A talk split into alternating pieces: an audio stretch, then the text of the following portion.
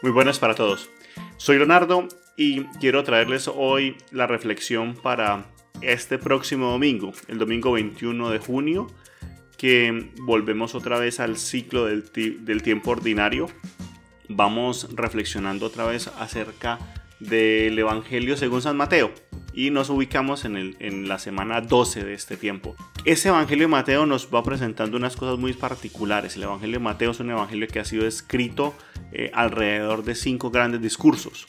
El discurso que estamos escuchando hoy, precisamente en el texto de hoy, que es tomado de el Evangelio según San Mateo capítulo 10, de los versículos 26 al 33, es parte del sermón misionero. En este, especialmente en este texto, en este texto estamos nosotros escuchando cómo eh, Jesús da unas orientaciones para que se pueda hacer este trabajo de misión. Hacemos este trabajo de misión cuando somos capaces de dejar que el Señor hable en nuestros corazones y cuando lo verdaderamente lo, enseñamos y lo entregamos a las demás personas. Eh, hay algo muy interesante, el, el, sermón misionero empieza hablándonos acerca de la autoridad de la misión, después nos da unas instrucciones como, el núcleo del mensaje que nos refieren frente a la oposición que se encontrará en el futuro para todos aquellos que están llamados a llevar este evangelio. Y finalmente eh, nos habla el texto, nos cuenta, Jesús el texto que hoy escuchamos en el evangelio, que es acerca de ser valientes, de no tener miedo.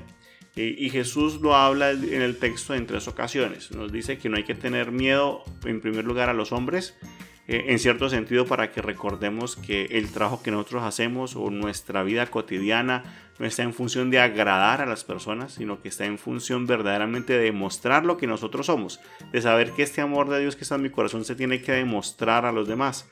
Segundo, que no hay que tener miedo a aquellos que matan el cuerpo, queriéndonos eh, decir que, que, es cierto que en, nuestro, nuestra vida cotidiana si somos fieles a los principios que hemos recibido, encontraremos oposición y que, hacer el bien también conlleva eh, el, no agradar a muchas personas, pero que eso no nos tiene que desanimar.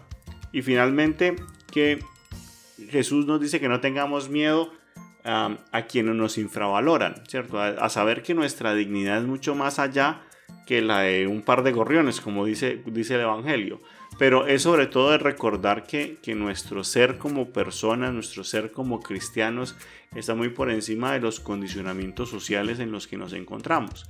Nuestra valía es grande, nuestra valía es grande y por eso no, tenemos, no podemos temer a aquellos que, que no consideran o no creen en nosotros, porque Jesús verdaderamente cree en cada uno de nosotros.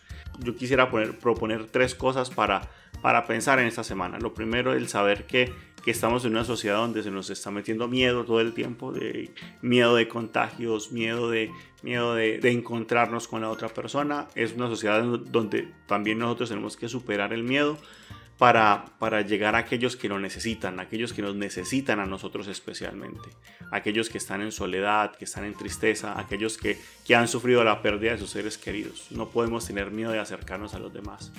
Lo segundo es que, este cuerpo, esta, esta realidad donde nos encontramos nosotros, nos permite verdaderamente hacer el bien y que tenemos que utilizar todas las capacidades nuestras para poder hacer el bien a los demás especialmente a aquellos que están sufriendo el dolor físico y la pérdida en este, en este mundo nuestro.